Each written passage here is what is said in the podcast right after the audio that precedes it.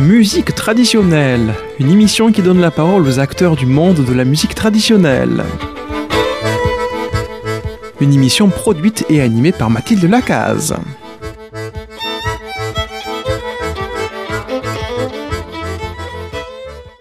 Bonjour à tous et à toutes. Aujourd'hui sur Radio Présence Figeac et Occitanie, nous avons le plaisir d'accueillir euh, Simonin pour continuer avec la suite de l'histoire du musette. Nous avons Armand aux commandes. Bonjour Armand. Bonjour Mathilde. Et moi-même Mathilde Lacaze. Aujourd'hui, Marie-Odile Lacaze m'a laissé le micro pour continuer avec cette histoire du musette qui nous tient complètement en suspense. Tiennet, depuis Rennes, vous allez nous réjouir avec cette histoire. Ça va être euh, le dernier épisode, si je comprends bien. Bonjour Tiennet. Oui, bonjour Mathilde, bonjour à tout le monde. Ça va être le, dénouement, c'est ça? Le dénouement. Donc nous avons eu les origines du musette, l'entre-deux-guerres, euh, des années 40 aux années 80, et aujourd'hui, je suppose qu'on va arriver jusque le musette jusqu'à nos jours. Oui, on va parler euh, pas mal des années 90 parce que vraiment, les, années 1990, c'est la décennie du renouveau du musette et de la redécouverte. Alors, il y a les deux, renouveau et redécouverte. Euh, Alors, précisons. Oui, précisons. Bah non, mais renouveau parce que euh, on va euh, composer de nouveau dans le style musette ancien, en s'inspirant du musette ancien, ou en, en, opérant de nouveaux métissages, comme on va le voir dans un instant. Et puis redécouverte parce qu'on va tout simplement revenir vers euh, le répertoire et le style ancien qu'on avait un petit peu délaissé euh, auparavant. Et on a d'ailleurs des prémices dans les années 1980 avec par exemple euh, l'album Trois temps pour bien faire de Marcel Azola. mais vraiment le disque qui marque un tournant dans l'histoire du musette, c'est le, CD Paris Musette en 1990. c'est une initiative de, Franck Bergerot et Didier Roussin c'est un mélange de principes. On, fait appel à plusieurs accordéonistes talentueux qui ont conservé un beau style et puis on soigne l'orchestration, l'accompagnement. On fait appel euh, par exemple à Didi Duprat à la guitare qui était euh, dans sa jeunesse accompagnateur de, Tony Murena. Et puis voilà, on mélange donc euh, des morceaux du répertoire ancien et des compositions dans le style plutôt swing musette. Et c'est un succès mondial. Mondial. Des exemplaires. Ah oui, oui, mondial. Aux États-Unis, au Canada, en Asie, mais c'est pas, c'est pas 15 ou 20 exemplaires. C'est plus de 100 000, plus de 100 000 exemplaires. Donc c'est vraiment un gros succès. Et avec des étrangers, j'allais dire, qui se mettent d'ailleurs à l'accordéon et à jouer du musette en Asie. Oui, euh, qui... Alors qui découvrent, qui découvrent pas, mais en tout cas qui sont, qui sont vraiment euh, sincèrement intéressés par cette euh, musique-là, qui ont déjà une culture peut-être du musette ancien et qui retrouve dans ce CD par une musette l'esprit du, musette ancien. Alors justement, on va écouter la, piste qui ouvre ce CD. C'est une composition de, de Gus Viseur qui s'appelle Douce Joie. Et c'est Armand Lassagne qui est à l'accordéon.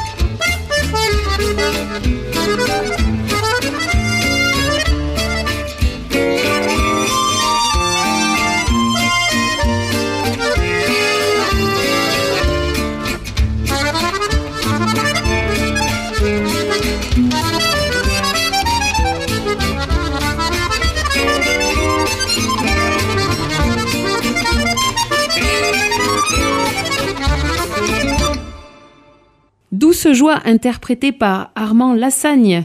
Quelle virtuosité, n'est-ce pas Tiennet? Oui, c'est magnifique. Très belle valse et très belle interprétation. Voilà, donc le CD Paris Musette. Alors on reste dans cette décennie des années 90 pour parler un petit peu de Richard Galliano quand même. Alors lui qui illustre vraiment parfaitement euh, ce renouveau dont je parlais tout à l'heure du Musette. 1991, c'est la sortie de l'album New Musette. Voilà, qui propose un métissage en fait de musette avec du jazz contemporain.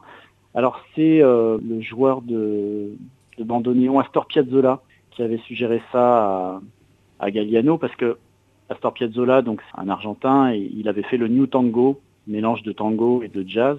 Et puis euh, il avait vu Galliano, il lui avait dit mais toi tu devrais faire le New Musette, tu devrais mélanger le musette avec le jazz.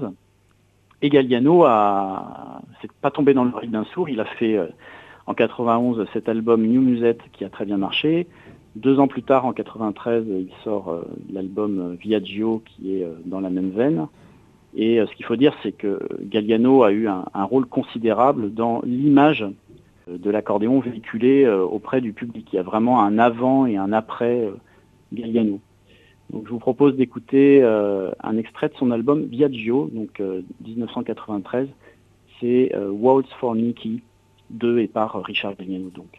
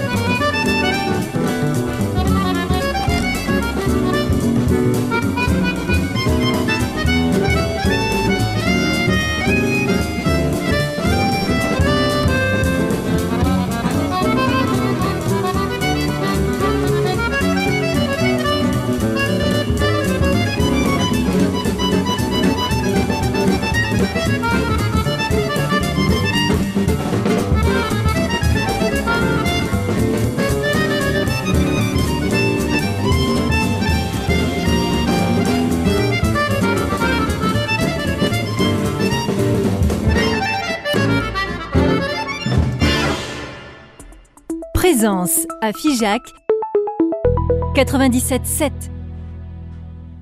Waltz for Nikki, interprété par Richard Galliano et composé par Richard Galliano. Alors là, on voit qu'avec euh, euh, Piazzolla, Galliano, euh, le musette prend un aspect mondial en fait. C'est la mondialisation du musette en quelque sorte.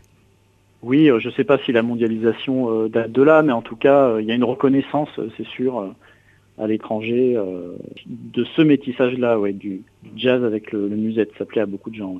Et c'est vrai que la France, je, voyage beaucoup dans le monde.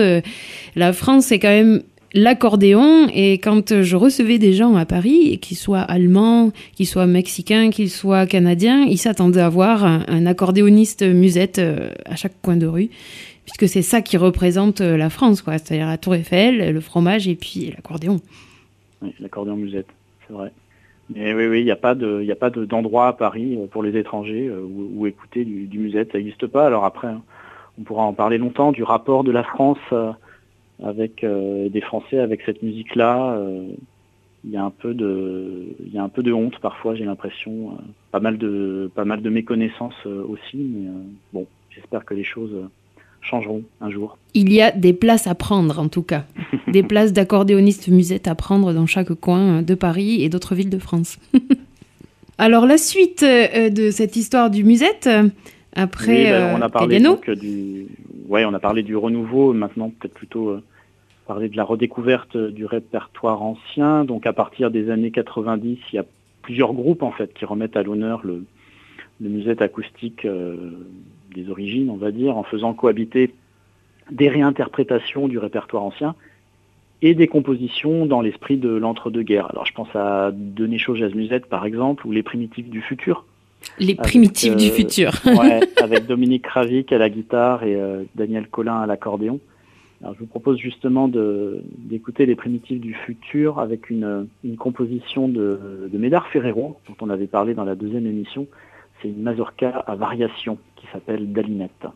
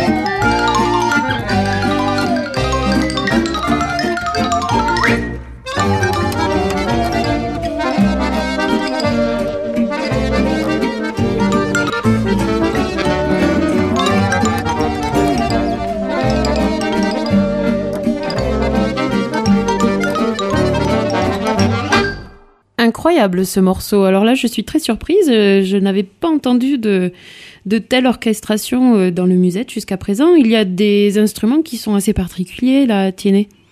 Oui, il y a la musicale, euh, le xylophone.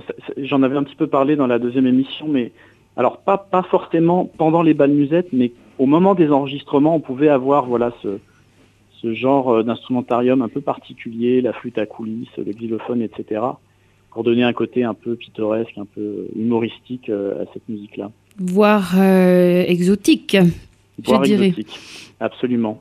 Bah oui, oui, l'exotisme, dans les années 20-30, les Français en étaient friands. Absolument. Alors, euh, bah, j'aimerais quand même revenir à la, thématique de, l'émission, la musique folk et traditionnelle. Parce que ce qu'il faut dire quand même, c'est que dans les années 70-80, le milieu folk avait horreur de l'accordéon et du musette. C'est vraiment que disait Jacques Brel, j'ai horreur des flonflons, euh, de la valse musette et de l'accordéon. Le, milieu folk dans les années 70-80 déteste ça, a vraiment horreur de ça. Et euh, il y a quelqu'un qui va jouer un rôle immense pour euh, redorer un petit peu le blason de cette musique-là dans ce milieu folk trad, c'est Marc Perron. Marc Perron, donc lui, il va faire connaître le musette auprès du public folk en l'interprétant au diatonique, à l'accordéon diatonique. Alors il y a un CD que moi j'aime beaucoup, qui est sorti en 93, qui s'appelle Cinéma Mémoire, où Marc Perron voilà, met à l'honneur des musiques plutôt musettes, mais qui proviennent de films français.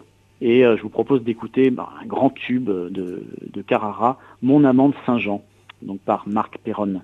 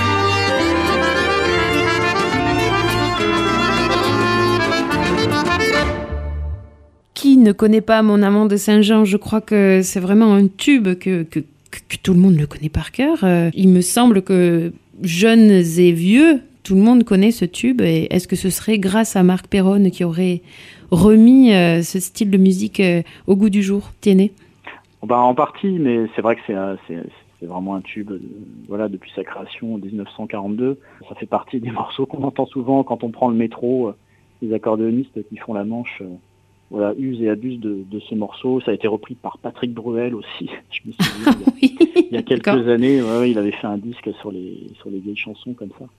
Donc oui, oui, non, mais c'est une mélodie magnifique et puis interprétée comme ça, c'est un régal. Oui, effectivement, superbe. Et Marc Perron, je crois qu'il est toujours euh, en vie aujourd'hui. Il continue à jouer. Et euh, je sais qu'il a un ah, public très euh, fidèle. mais ouais, ouais, oui. Il, est, il est toujours là il est toujours là. Je me souviens avoir vu un concert de lui il a plus de 10 ans et il a quelques difficultés euh, de santé et malgré tout il a un public extrêmement fidèle qui vient à ses concerts, qui l'entoure. C'est quelqu'un qui a fait beaucoup de liens il me semble. Oui, tout à fait. Alors pour rester un petit peu dans ce, dans ce milieu folk et, et trad, on va aller plus vers la musique d'Auvergne. Et pour revenir à ce que je disais tout à l'heure sur les années 70-80, le milieu folk euh, à cette époque-là fait beaucoup de collectage. Donc on va dans les, dans les campagnes, c'est plutôt des jeunes euh, citadins, des étudiants qui vont dans les campagnes voir des vieux musiciens pour euh, collecter donc du répertoire. Mais il y a, une sorte de biais qui s'opère à ce moment-là, que je disais tout à l'heure, il y a une réaction presque épidermique par rapport aux, musettes. Euh, les jeunes qui vont collecter veulent pas entendre parler du musette auprès des, vieux musiciens. Ils, veulent du répertoire traditionnel. Alors les musiciens bah, jouent du répertoire traditionnel, mais en fait, euh, le répertoire musette, il était aussi joué et apprécié par cette génération-là. L'un de ceux qui s'y intéressait le plus à cette époque-là, dans les années 70-80, c'est Michel Esbelin joueur de cabrette qui habitait Paris et qui a été collecté notamment euh, euh, un monsieur qui s'appelait Robert Hariba. Peut-être plus que les autres, Michel n'a pas balayé d'un revers de main en fait quand Robert Hariba lui a parlé des balles musettes et euh, de l'importance de ce répertoire-là pour la cabrette dans les balles auvergnats. Et donc il a noté plusieurs mélodies du répertoire musette qui étaient jouées par les, par les auvergnats dans leurs balles à la cabrette. Et tout ça a abouti en 2002 à un groupe qui s'appelait les Costauds de la Lune, qui proposait une musique d'Auvergne, mais dans toute sa diversité. Donc de la musique traditionnelle, du musette, de la chansonnette de café-concert, du néo-folklore auvergnat. Et à mon avis, euh, voilà, le disque sort en 2002, c'est un CD qui a, marqué les esprits. Alors justement, on va écouter la valse Les Costauds de la Lune, une chanson du début des années 20 en fait, et qui a donné son nom euh, au groupe Les Costauds de la Lune. Donc Michel Esbelin Cabrette, Didier Pauvert accordéon chromatique, et Patrick Desonnet à la, au banjo. Thank you.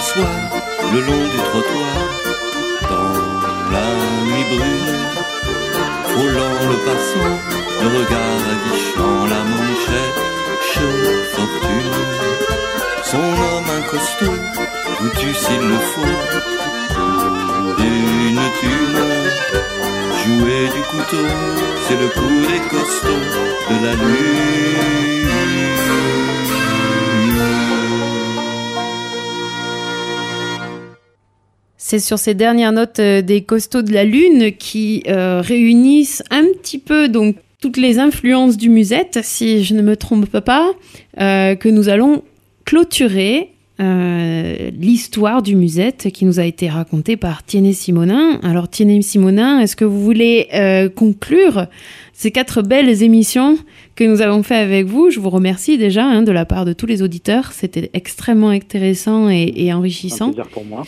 Et euh, c'est vraiment chouette d'avoir quelqu'un qui s'y connaît aussi bien et, et qui peut raconter une histoire d'une musique qui aujourd'hui vit encore. Oui, après ce que je veux dire, voilà, c'est que l'histoire que j'ai racontée, elle est forcément un petit peu subjective. C'est normal, d'avoir des, des- des préférences. Euh, j'ai les miennes et je pense que les, les auditeurs euh, auront compris euh, lesquelles. Mais euh, ce qui est important, c'est de se, se respecter. Et puis moi, je plaide vraiment pour la diversité. Encore une fois, l'histoire du musette. Le musette, c'est un genre composite. Il y a, il y a plusieurs sous-genres à l'intérieur. Ce serait dommage de se cantonner juste à, à une partie de ce genre. Le, le musette, il est intéressant dans toute sa diversité. Merci beaucoup, merci à Armand à la technique. Mais de rien. Et j'espère que nous vous retrouverons pour d'autres émissions, Tiennet, parce que je sais que vous avez encore plein de connaissances. Et euh, j'espère que nous allons trouver tous les deux d'autres sujets sur lesquels vous pourriez nous faire plaisir. À bientôt. Avec plaisir, Mathilde. À bientôt.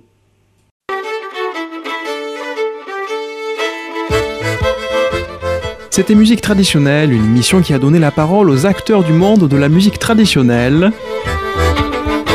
Une émission qui a été produite et animée par Mathilde Lacaze.